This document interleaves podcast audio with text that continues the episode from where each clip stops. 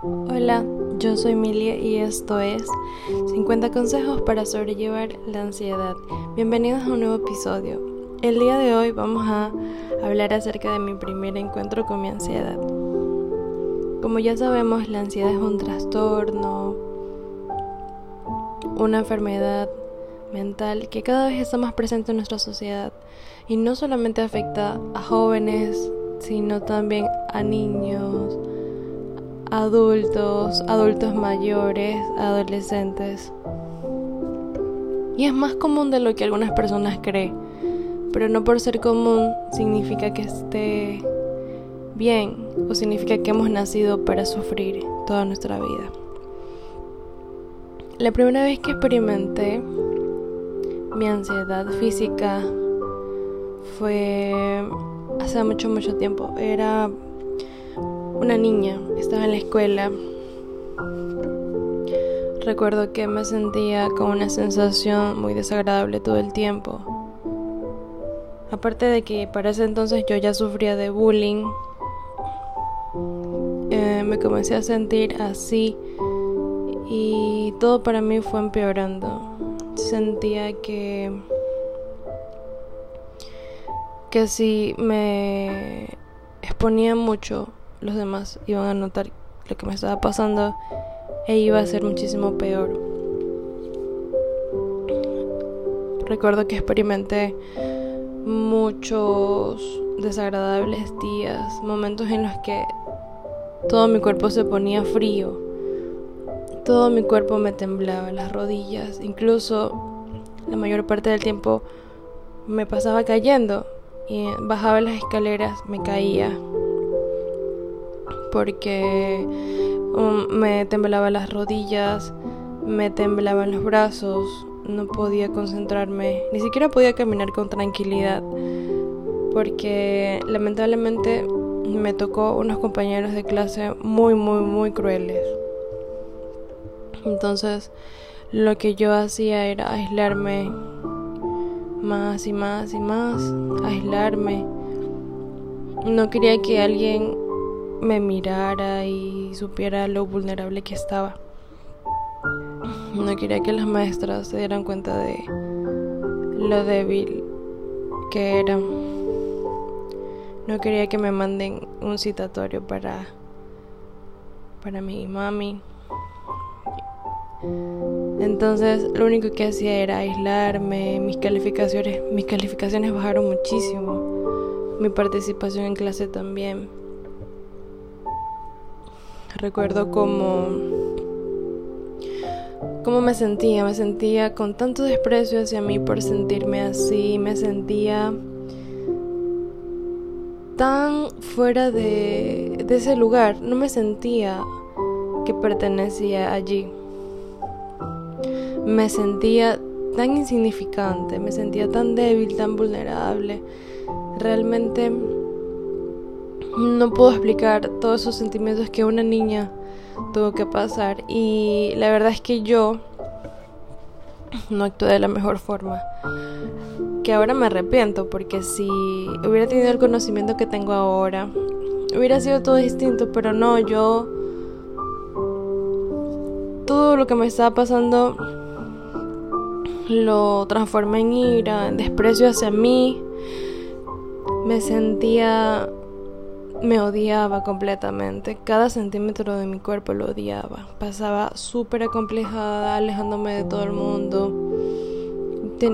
tenía mucho miedo. Creía que si alguien hablaba mucho tiempo conmigo o me miraba a los ojos, se iba a dar cuenta. Y no quería que se dé cuenta, no quería que nadie sepa. Me daba muchísima vergüenza. Más que vergüenza, miedo.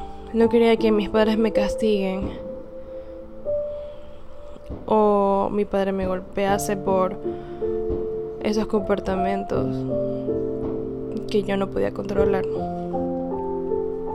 Recuerdo que acudí a la autolesión, me empecé a hacer mucho daño físico y así estuve muchos años. No me no me perdón, se me quiebra un poco la voz. No me enorgullezco hacer, haber hecho todo lo que hice.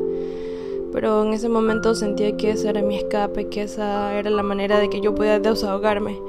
No podía hablar con nadie, no podía confiar en ninguna amiga, ninguna hermana, ningún maestro que quisiera ayudarme. Me sentía completamente sola. Y así pasé muchos, muchos años.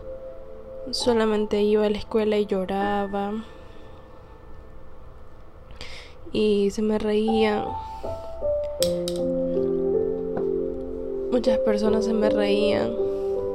Me decían que solo quería llamar la atención. Que buscaba la manera de saltarme las clases. Y tuve que cargar con eso por mucho tiempo. Después de, de muchos años, sentí que no quería seguir sufriendo, que no quería seguir sintiéndome así.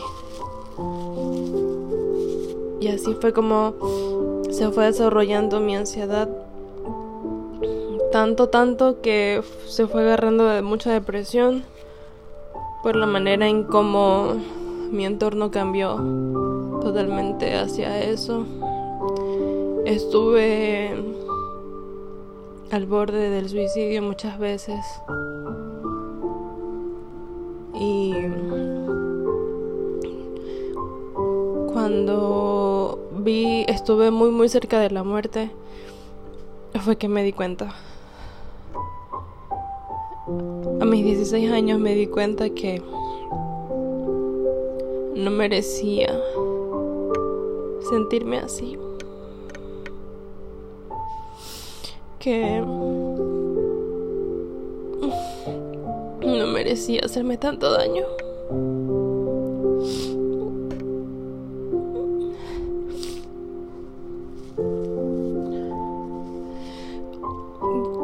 Que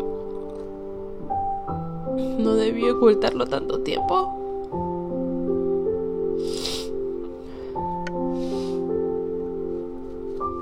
Que a pesar de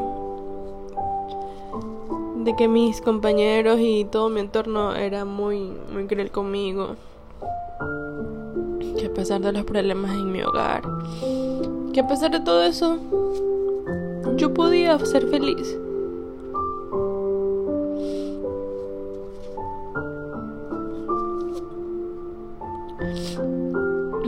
Al estar inconsciente tres días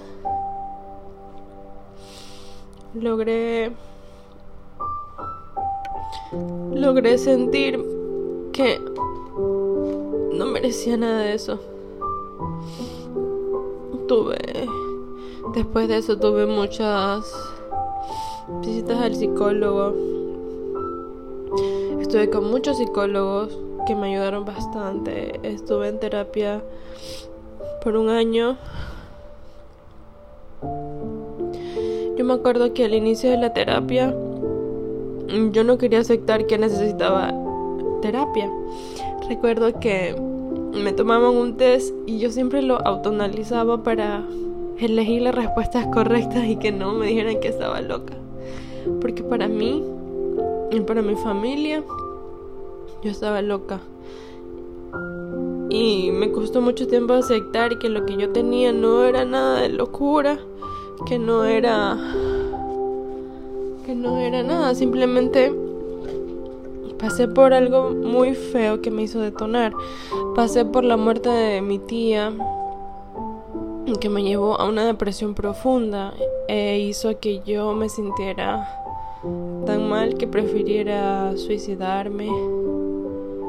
Entonces fueron muchas de las cosas que yo estaba atravesando que simplemente colapsé un día y tomé una muy mala decisión que casi me cuesta la vida. Estuve mucho tiempo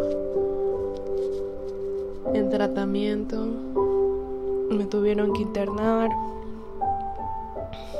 tuve la oportunidad de acercarme más a mi mami, de hablar con ella, de contarle realmente cómo me estaba sintiendo. Me sentí querida por ella, me sentí que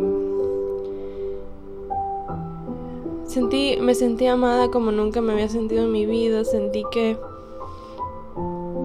tal vez si yo hubiera conversado con ella antes hubiera nos hubiera evitado muchos, muchos, muchos inconvenientes, todo lo que estaba pasando. Yo me sentía muy débil.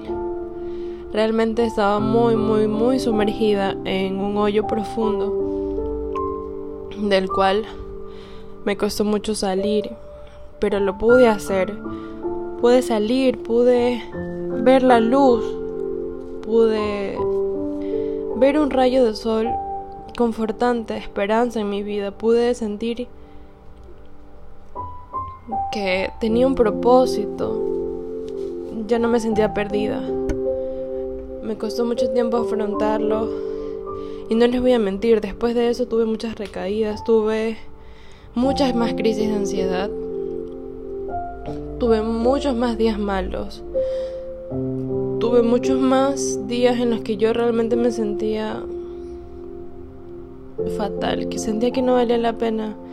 Sentí que sí debí, haberme ido aquel día. Recuerdo tanto que fue un 24 de agosto del 2015 o 16.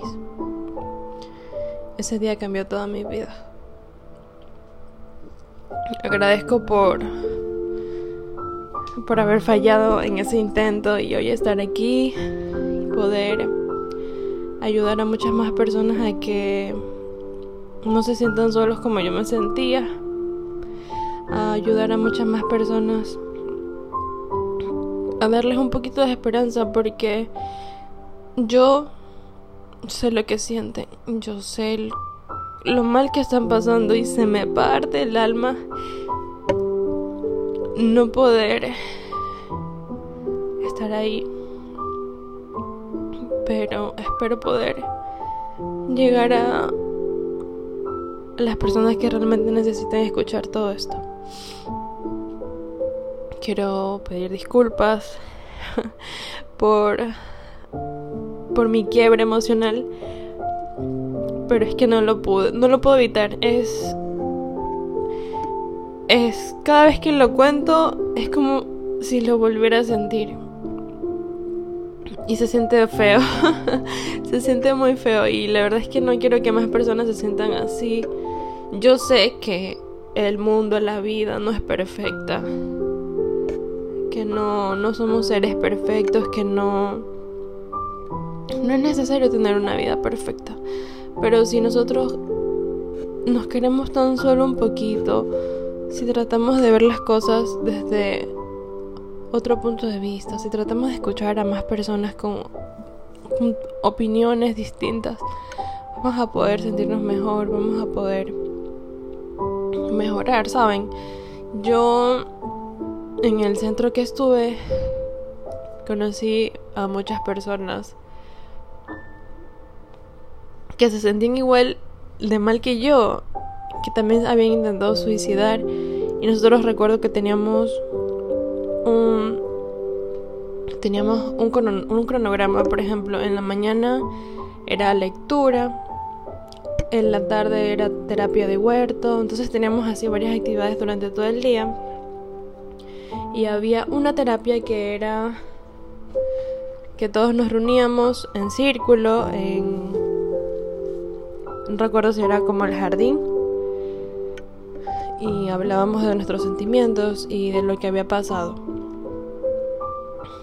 Y todos contábamos cómo había sido la manera que intentamos suicidarnos y contaban, nos abríamos y contábamos nuestra experiencia y todo eso. Entonces me di cuenta que yo no estaba, no era la única que me sentía así, que yo no era la única que que tomé esa mala decisión, que no era la única que la estaba pasando mal. Y que yo siempre me estaba echando mucho, mucho a mis hombros, porque realmente no era la única. Y ese día, después de mucho tiempo, no me sentía sola.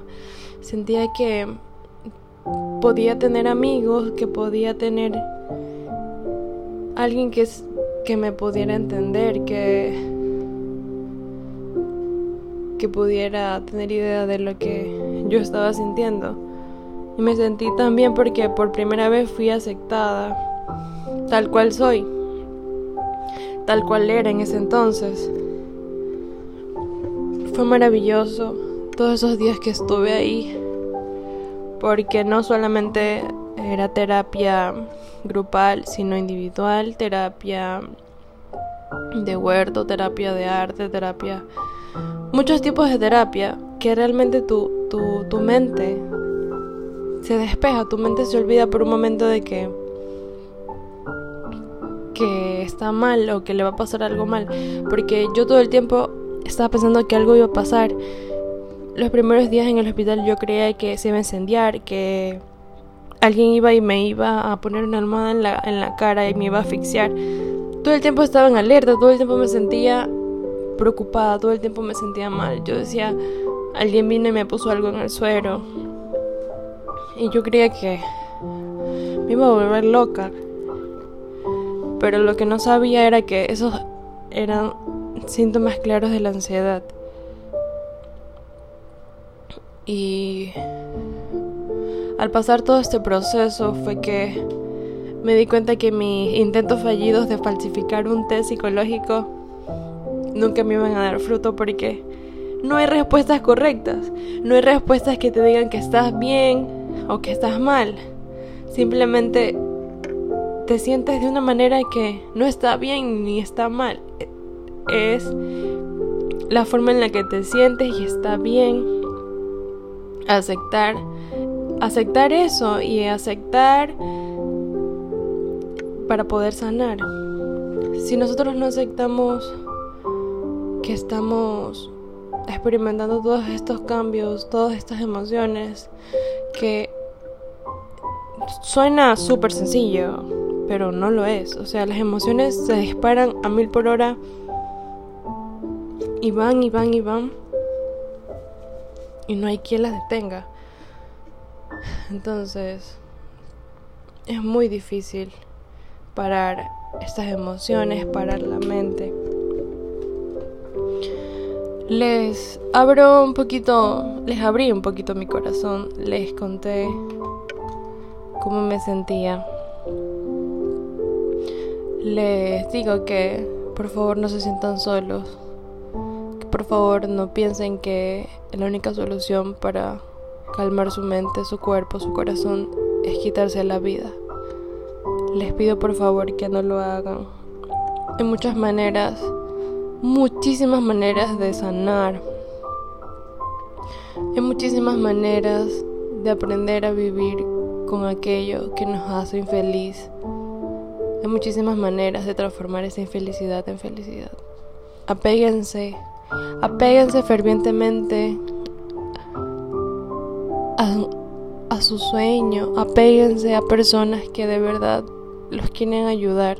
No se cierren, porque quizás yo decía o pensaba que nadie me iba a entender, pero es que nadie me iba a entender si yo no hablaba con nadie. Nadie me iba a poder ayudar si yo no hablaba con nadie, si yo no decía cómo realmente yo me sentía. Entonces esos sentimientos son los que me agobiaban día y noche. Pero yo creo que si hubiera podido hablar con alguien de confianza, me hubiera podido desahogar de manera de que toda esa carga se iba a aliviar, iba de pensar, iba a dejar de sentir y pensar cosas tan terribles. Entonces mi respiración hubiera calmado, mi taquicardia hubiera bajado y yo hubiera podido sentirme en paz. Pero saben, a pesar de todo eso, todo aquello que experimenté, las malas decisiones que tomé, no me arrepiento porque hace un año o más de un año empecé ese proyecto que luego con el fin de ayudar a personas a, a, a que puedan sobrellevar su ansiedad, que puedan conocerse un poquito más. Ese es el fin. Yo sé que somos poquitas las personas que estamos hoy en esta comunidad, pero agradezco mucho a los que se toman el tiempo de escribirme, de contarme cómo, cómo están yendo, de hacer el esfuerzo de escucharme mucho tiempo hablar. gracias por estar aquí hoy, gracias por seguir con nosotros un día más. Te pido que seas paciente, que te relajes un poco. Yo sé que crees que tus metas, tus sueños están muy lejos de cumplirse, pero te prometo que si cambias esa mentalidad un poco y, te enfocas en ti y empiezas a sembrar nuevos hábitos, empiezas a preocuparte por ti, vas a alcanzar todo lo que te propongas. Te prometo que si te amas un poquito más, que si haces más, mucho más por ti de lo que hacen los demás, vas a poder tener mucha más esperanza. Sé que abrirse no es nada fácil, sé que contarle tus cosas a alguien no es sencillo. Quizás para ti es aterrador tener que abrir tus sentimientos a alguien, pero sabemos que es necesario. Te pido por favor que te desahogues y sueltes todo lo que te está pesando. Sueltes cada una de las cosas que sientes que lo digas. Y si no lo puedes decir, escríbelo, por favor.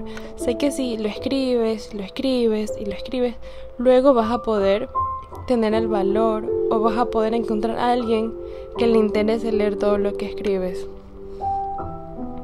Siento que lo vas a lograr.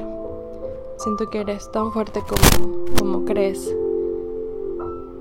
Siento que vas a salir de donde estás.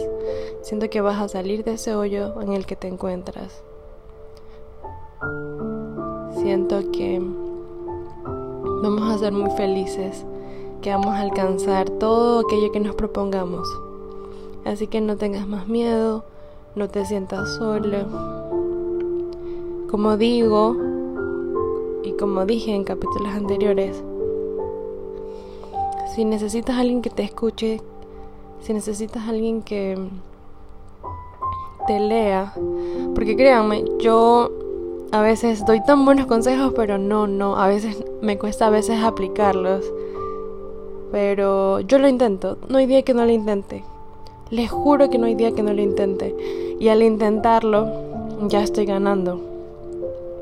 Al intentarlo y esforzarme, lo consigo. Entonces, si yo en algún momento no sé qué decirte, no sé qué consejo darte, pero sí te puedo escuchar y mandarte un abrazo virtual. Gracias por por llegar hasta aquí. Gracias por escucharme, por a pesar de que no subo tan frecuentes episodios o me desaparecí el año pasado por problemas que tuve, así mismo de ansiedad. Y aún sigues aquí, muchísimas gracias quisiera poder saber cómo, cómo estás. Quisiera saber qué es lo que más te aflige y si tienes alguna duda me la puedes hacer saber. Si, quieres que hable de algún tema en específico también me lo puedes decir y yo con muchísimo gusto lo hablo aquí. Te mando un abrazo y recuerda que puedes lograr todo lo que te imaginas en este mundo. Gracias por por darme ánimo de continuar con este podcast y un abrazo, que esté muy bien. Hasta la próxima. Bye.